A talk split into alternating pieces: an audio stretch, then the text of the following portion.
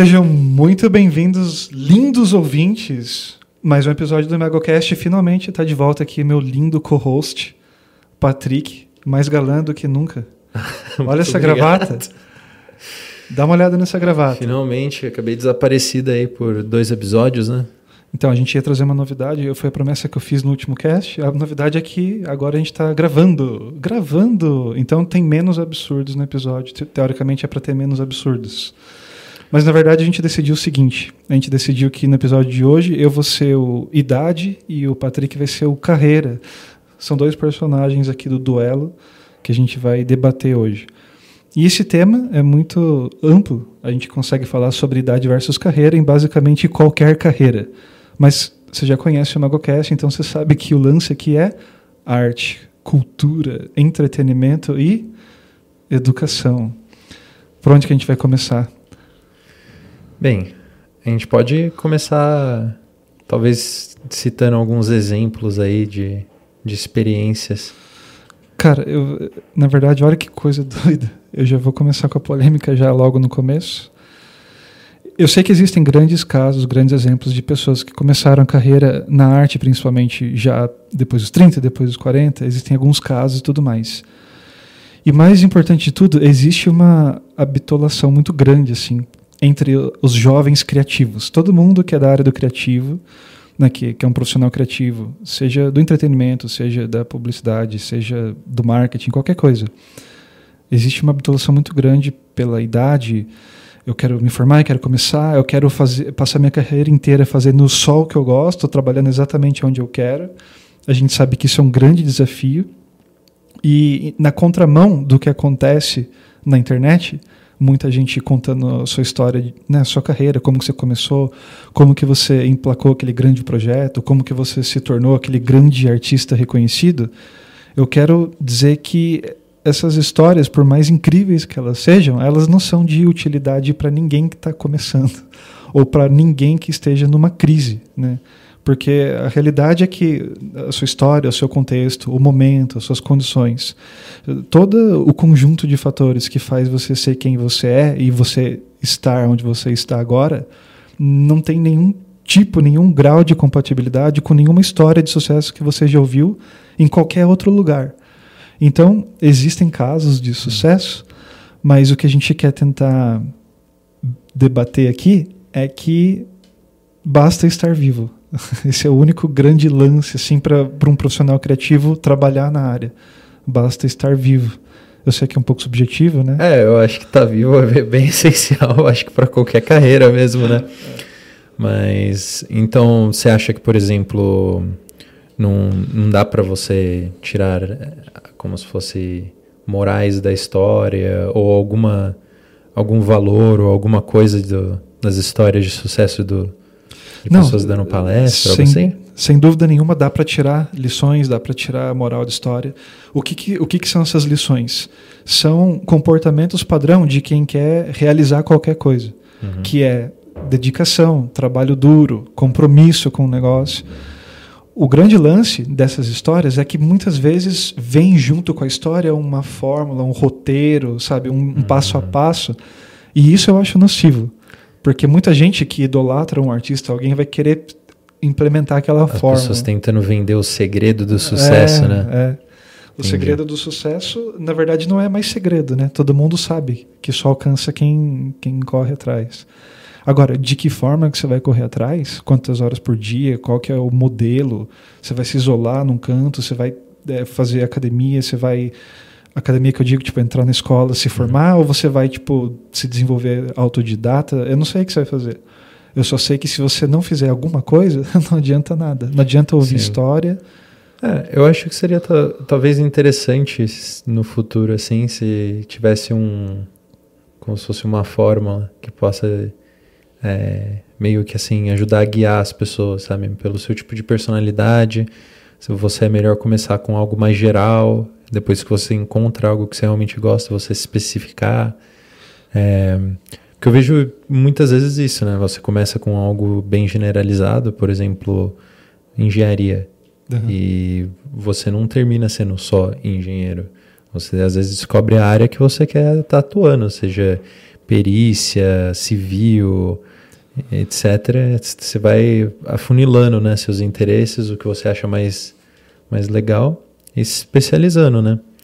Agora, se você já conhece o que você gosta, é. ou você pelo menos acha que conhece o que você gosta.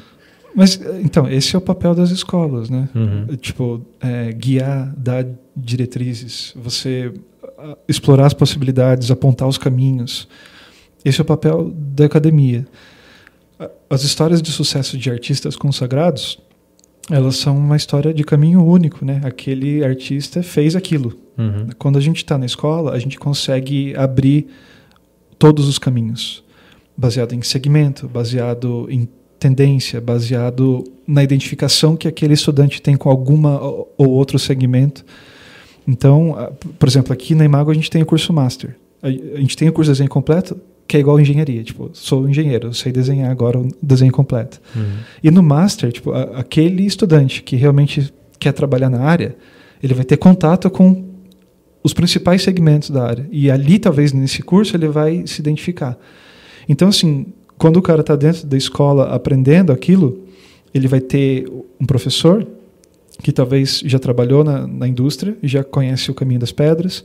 Ele vai ter outros colegas né, com quem ele vai compartilhar as histórias e vão debater os temas, os assuntos, né? vão ao longo do curso eles vão acompanhando o que está acontecendo na indústria, né? E esse debate, esse ambiente onde todo mundo está ali né, se desenvolvendo com o mesmo objetivo, é isso que vai enriquecer o desenvolvimento desse artista, desse estudante. Porque ele vai agregar toda essa discussão naquilo que é o.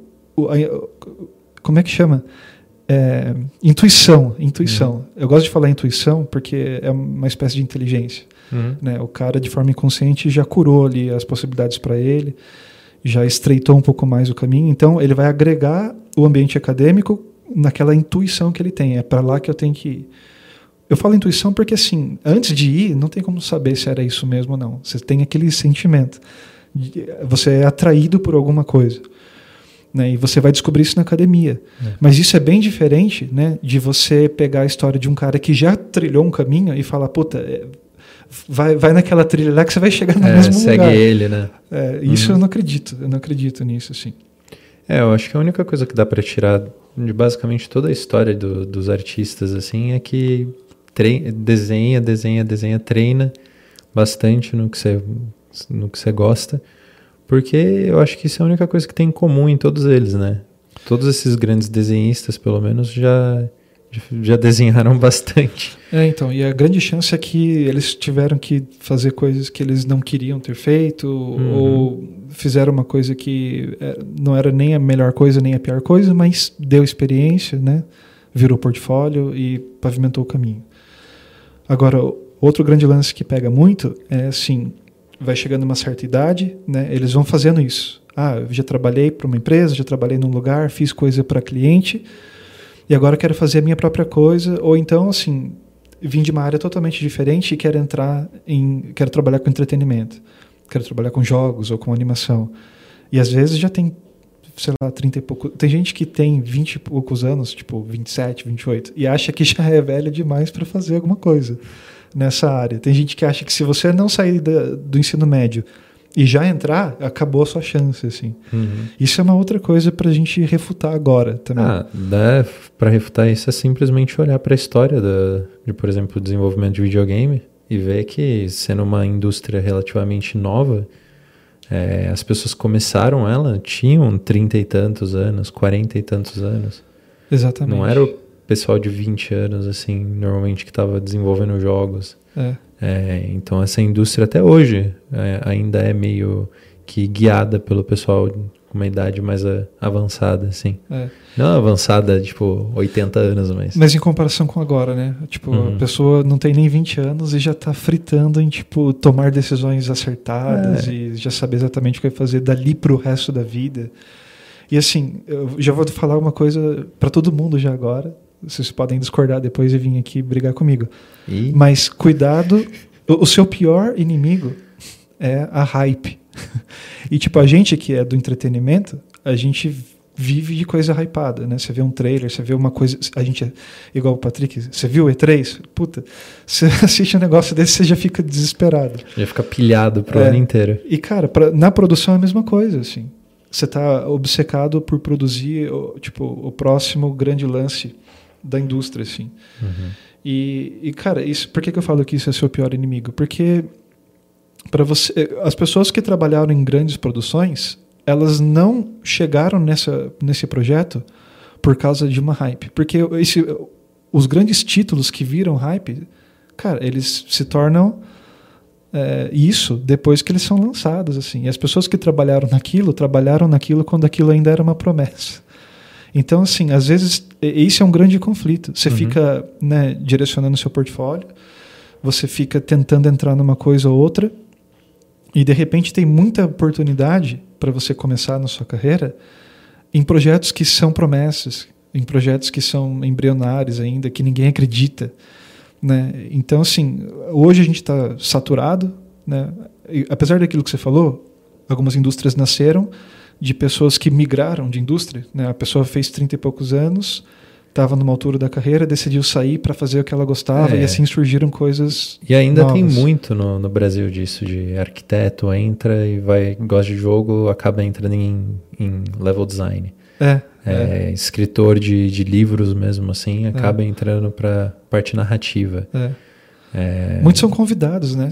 Hum, demais. Eu, cara, o que eu vejo de é, roteirista, de músico, de gente de outras áreas que são convidados para fazer jogo, e o cara fica assim, nossa, eu a vida inteira escrevi, a vida inteira eu compus, mas eu nunca fiz videogame. Aí, tipo, a pessoa narra é. aquela experiência. Cê, a gente mencionou E3, o, um, um, meu jogo mais esperado da E3, que é para é. aparecer, é o Elden Ring, que é do pessoal que que estava produzindo o Dark Souls. Uhum. E eles estavam fazendo esse jogo em conjunto com o George R. R. Martin. Do, Mentira. É, do, do Cara, eu tô atrasado. Olha só, eu tô atrasado para assistir esse negócio. Então, basicamente, só a versão curta, ele que, te, que escreveu toda a história, todo o lore assim do jogo. Uhum.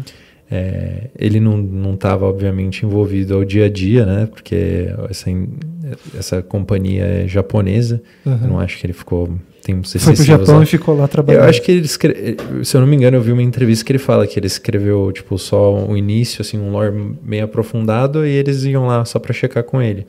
Mas ainda acho super interessante pegar um escritor desse renome todo para fazer um jogo. É. Deve ser uma das poucas vezes que isso tem acontecido. Não, não me vem na cabeça nenhum outro exemplo assim de um grande escritor Uhum. Já Mas isso renomado. que você está me falando, imagina, olha a idade desse cara. Será é. que ele já trabalhou em algum videogame antes? Hum, eu acho que não. Quando, quando acho que Game of Thrones é, estreou em 2011 na HBO. É, 2011. Eu sei que ele já era velho. Sim, não, já era. Quantas pessoas conheciam já Crônicas tinha... de Gelo e Fogo, tipo, quando ele começou a escrever o negócio? Eu nem sei quantos anos que, que ele começou a escrever, é que a aparência dele às vezes pode enganar um pouco. Pode enganar um pouco. Mas, com certeza, assim, teve jogos do, do Game of Thrones, aqueles de Telltale, sabe? Aqueles uhum. só de história mesmo. Uhum. Mas eu não acho que ele teve. A participação direta não dele. teve né? envolvido, é. assim. É só por ser o mesmo IP, né? Mas. É. Cara, que... É, para mim, um grande exemplo também, é, um grande ídolo é Neil Gaiman. Né? O cara, eu acho que é um dos caras mais versáteis assim do entretenimento, né? Uhum. Você vê muita coisa interessante.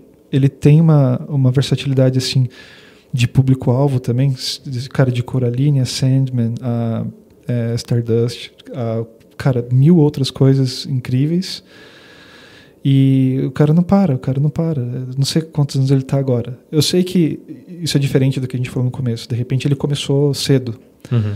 E a história dele também não é, não é tipo é só fazer a mesma coisa, né? Igual Stephen King também conta de, sobre como ele escreve e tudo mais, não é só fazer a mesma coisa. Sim.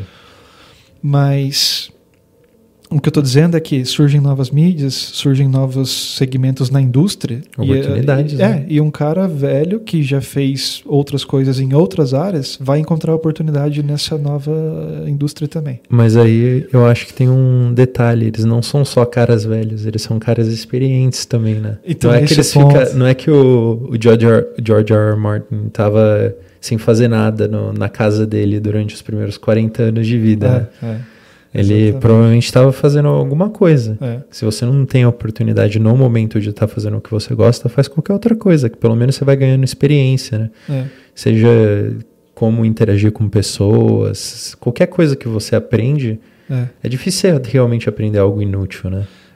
Então, Cara, isso. É, nossa, isso é quase um outro episódio. Cultura inútil tá aí para mostrar pra gente. A gente pode entrar nisso depois. Hum. Mas eu, eu entendi o que você está falando. Né? Se você gastou um tempo aprendendo uma coisa, você, vai, você pode usar aquilo depois. Que, que é o meu caso. Eu fiz um monte de coisa é, diferente. E hoje em dia eu uso quase tudo que eu aprendi. Assim. Primeiro porque eu estou na escola, então é a oportunidade perfeita para poder né, colocar coisas que você aprendeu para poder ensinar ou para poder criar, mesmo na escola, que não deixa de ser uma empresa também, né, criar outras coisas. Então, é, eu- isso é um exemplo agora pessoal que eu tenho propriedade para falar. É, quando eu comecei a trabalhar, não tinha eu não tinha perspectiva de trabalhar com videogame ou com ilustração ou com quadrinho, qualquer coisa. Eu f- virei designer gráfico e fiz logotipo, cartão de visita, aquelas coisas. que acontece muito aqui, né? É, Então, aqui continua acontecendo. É, assim. pessoal Até hoje a pessoa entra na faculdade, eu fui fazer design gráfico porque não, não tinha o que eu queria. Já até tem, às vezes não está tão acessível, ou às vezes a pessoa não achou porque não é tão disseminado assim um É, curso específico. Ou, ou não é competitivo o suficiente para. Ou às vezes também não tem oportunidade no, no lugar que você tá, né? É, eu- Você se forma em, por exemplo, game design, mas não tem Não onde tem você fazer, trabalhar de é. game design. E cara, vou te falar uma coisa. Eu, eu fui designer gráfico por muito tempo. Eu fiz, eu produzi tipo rótulo para vinho, tipo uma coisa totalmente fora do, negócio. Aquele, além disso, eu produzi aquela coisa padrão de, de publicidade, né? Tipo identidade visual, aquelas coisas. Uhum. É, acabei usando, é, acabei indo depois para desenvolver interface para aplicações. E cara, quando eu tinha meu estúdio de jogos, para quem que você acha que sobrou, tipo, HUD, né, a UI do jogo inteiro? Sim. Toda, todas as telas que não são in-game, né, sobrou para mim por conta da experiência do design gráfico. Então, assim, até eu começar a fazer o jogo, eu era designer gráfico porque talvez não tinha outra opção, mas aquela experiência me serviu muito. É, eu acho que o- uma coisa muito importante é, são esses transferable skills, né? Essas habilidades que são transferíveis entre, entre os trabalhos, né? Então, até a parte mais base, né, de lidar com as pessoas, como conversar, tratar. Opa, muito obrigado. Yeah, man. Guilherminho salvando nossas vidas. Valeu, lindo. É, Você consegue tirar bastante coisa, né? Seja intera interação com pessoas, como, como se portar é, na hora que você está falando com alguém. Então, eu não acho que nenhuma experiência é necessariamente um desperdício. Ah, a gente, no nosso caso, aprende bastante em, em game design que essa pluralidade, plural, pluralidade de conhecimento é extremamente importante, né? Então saber como fazer o UI, que seja uma noção base, mas design gráfico, arquitetura, até às vezes engenharia, você tem que conhecer um pouquinho de tudo para poder fazer o jogo, né? Cara, eu conheci pelo menos uns três caras que tinham formação em arquitetura e viraram game designers.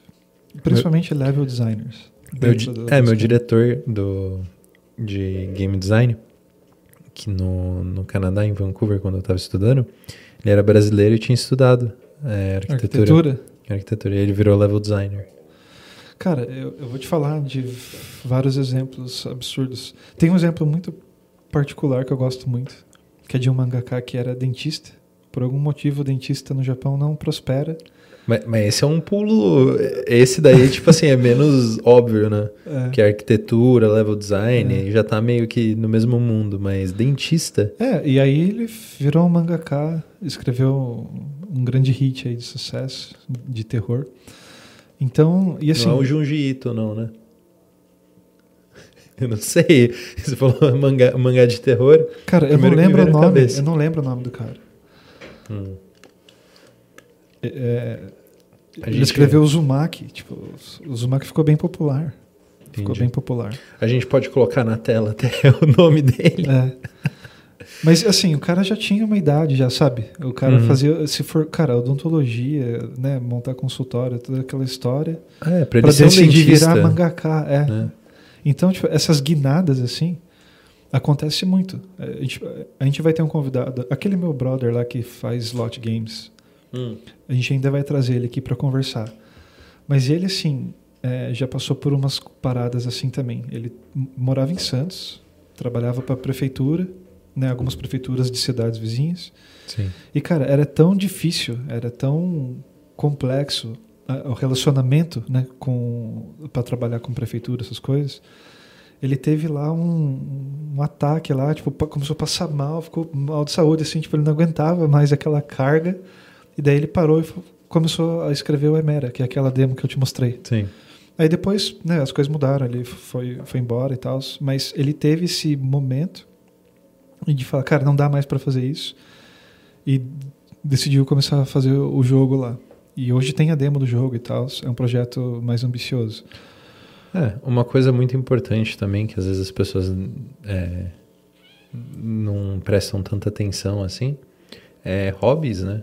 Fazer algo diferente do, do, do trampo, ter alguma coisa um, pra você poder É, se expressar criativamente É. ou só, tipo, tirar a cabeça do, de problemas do momento. é. Dar uma... É que o grande dilema sobre né, quando começar, quando iniciar a carreira, envolve muito assim, igual você falou, a gente eh, aprende outras coisas, a gente ganha experiência, essa experiência acaba sendo útil depois quando a gente realmente estiver na, na, na área que a gente quer. Mas o grande desafio é como que eu chego lá se eu estou Uhum. fazendo outra coisa. Eu não posso só decidir mudar igual isso que eu estou falando. Um cara virou mangaka, outro cara decidiu fazer um jogo e assim por diante. Tava fazendo uma coisa, até que não deu mais, aí mudou. Ah, Esse- essa mudança é o começo do trabalho, na verdade. sim. Né? Tipo, o cara era dentista, fez um mangá de sucesso. Do momento que ele abandonou a odontologia até ele emplacar o sucesso, foi o tempo de trabalho que ele teve produzindo o negócio. Então, tipo, É. é- esse é o gap que as pessoas deixam passar às vezes. Mas você vê o tempo que demorou pra pessoa se tocar? Imagina? Então. Faculdade de odontologia inteira. É. É, mas eu, eu imagino que também, assim, algo relacionado a viver mais tempo é que você acaba conhecendo mais pessoas. E para entrar, às vezes, nesses negócios de, de ilustração, game design, é muito importante quem você conhece também. Porque às vezes pode ser que, que ele acabou conhecendo por causa do trabalho dele, algum cara que trabalha, por exemplo, na Shonen Jump. Uhum. Daí já cria uma ponte, uma possibilidade para fazer algo. Então, É, relacionamento é outra parte do caminho, né? uhum. Isso é uma outra questão também. né? Nesse meio tempo, às vezes, E algo que é só da idade, né? é só com o tempo que você constrói né, o networking. Mas assim, é, isso tudo não é para tentar desviar a pessoa de trabalhar a carreira desde cedo, né? De começar a construir, de começar a, a se preparar, a se desenvolver. A pessoa que está se desenvolvendo, que está estudando, que está tentando, ainda não conseguiu, e o tempo está passando, ela fica preocupada. Vou fazer 25, vou fazer 30, e até agora não consegui entrar, mas estou estudando, estou produzindo portfólio e não estou conseguindo. É, o objetivo não é falar que é só esperar você ficar velho que vai dar certo. Uhum. Né? Se você está tentando há muito tempo e não está conseguindo, aí você tem que fazer outro diagnóstico. Você tem que olhar para o que você está fazendo e tentar perceber algumas coisas. É bem diferente de você ter um prazo de validade para o mercado de trabalho. É, né? reimaginar, né, as suas estratégias, porque a pressão em si de você não estar no lugar que você quer é, é algo bom, assim, você não, não ficar estagnado também. Porque eu, eu sinto que se você sempre tem esse negócio de, ah, nossa, podia estar fazendo algo melhor, podia estar, sabe, empurrando para frente, evoluindo, me desenvolvendo, eu acho que isso daí pode ser algo saudável. É que, claro, tem que ser utilizado de uma forma saudável, né? Não adianta também ficar paralisado, que esse eu acho que seria o, o grande problema de você pensar assim, ah, não tô no lugar que eu quero, eu já passei da idade e a pessoa acaba não fazendo nada nesse período.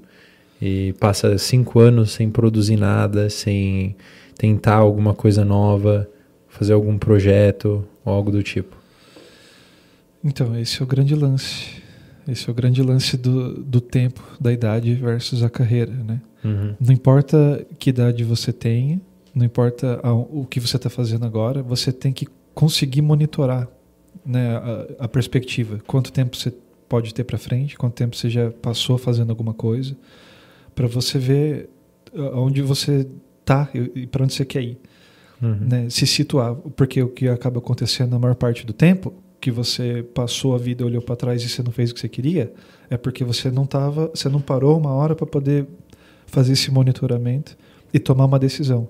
Então, quanto mais tempo passa, você não toma uma decisão, as coisas vão continuando, tendem a continuar como estão. Assim. É, se não prestar atenção aos seus arredores, você acaba perdido, né? É.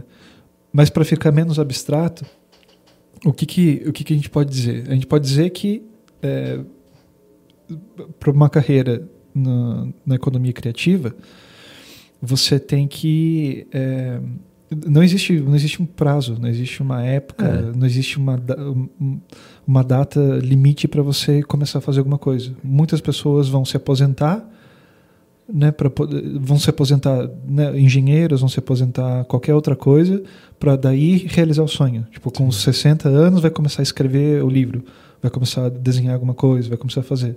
Não é que tem que ser assim, mas é. o que a gente quer dizer é que até quando você tiver idoso, se você tiver disposição, energia, tempo, você ainda consegue produzir, consegue lançar e consegue ver o resultado de alguma coisa que talvez sempre foi o seu sonho. Eu acho que a chave também é bem na, na ideia de que assim, você não tem uma idade para começar a trabalhar no que você gosta. O que você tem uma idade para fazer é alguma coisa, qualquer coisa. Então, o, se você vai numa entrevista de emprego e você mostra seu portfólio e você começou a fazer game design aos 30 anos, você ficou interessado, a pessoa provavelmente vai te perguntar o que, que você fazia antes mesmo não tendo nada a ver com, com o que você vai fazer, é só para ter uma ideia. Se você esperou 10 anos para começar a fazer alguma coisa, ou você estava lá fazendo outro projeto, trabalhando com outra, outra área e é. resolveu mudar para o game. É. Porque o, o pior coisa que você faz com você mesmo seria nada, né? Você é. não fazer nada. Isso que você falou é muito importante. Isso é muito importante. Porque é o seguinte, né? eu tenho 30 e poucos anos e decidi entrar no criativo. Vou fazer um quadrinho independente, vou fazer um curta de animação, um jogo, sei lá o quê. Ou então você vai entrar na indústria. Você submeteu o portfólio, o currículo, você quer entrar na indústria. Mas você nunca fez nada. Você tem 30 e poucos anos e não fez nada até agora. Vai fazer muita diferença esses últimos anos você ter feito outra coisa com competência, com reconhecimento, uhum. do que ter feito necessariamente alguma coisa daquela área. É muito melhor numa entrevista de emprego você falar: "Ah, eu eu trabalhei com publicidade, eu trabalhei com eh, eu fui engenheiro, eu trabalhei com não sei o quê. E de, e agora eu queria muito ir atrás do meu sonho e estou aplicando para isso." Isso é muito mais favorável do que alguém que não teve sucesso em nada nos últimos 10, 15 anos. É, fica implícito várias coisas, é, né? Fica é. tipo, nossa, será que tem um problema com a pessoa? É, será não fez nada tem... bem ou nunca fez nada porque é. não, não trabalha mesmo. Fica, fica implícito talvez um problema emocional por trás do, disso tudo, sabe? Talvez a pessoa é muito volátil, não uhum. consegue ficar parada no mesmo lugar, então você não isso, vê que não tem isso. nenhum projeto de é. mais de um mês, dois. É. É, ou pode ser que a pessoa fica desmotivada com tudo que não interessa a ela. Então você sabe que, por exemplo, se você introduzir ela num grupo maior, uhum. num jogo grande, a pessoa, se ela não estiver fazendo exatamente o que ela quer, ela vai ficar desinteressada e começar a fazer corpo mole. É. Então a pessoa começa a ficar imaginando isso, mesmo não sendo o caso, e as aparências, assim, não só físicas, importam uhum. muito na, na, hora de fazer. Importa. Cara, quem tiver. Assim, é aquela história que a gente já falou em outros episódios. Ou você vai fazer tudo sozinho, e daí o problema é seu. Sim. Agora, a partir do momento que você decidiu entrar para trabalhar em algum lugar, em alguma empresa, estúdio, na indústria, em qualquer lugar, que você está pedindo para alguém te contratar, uhum. a primeira coisa que você precisa transparecer, ou que precisa provar no seu portfólio, é a sua capacidade de entregar as coisas.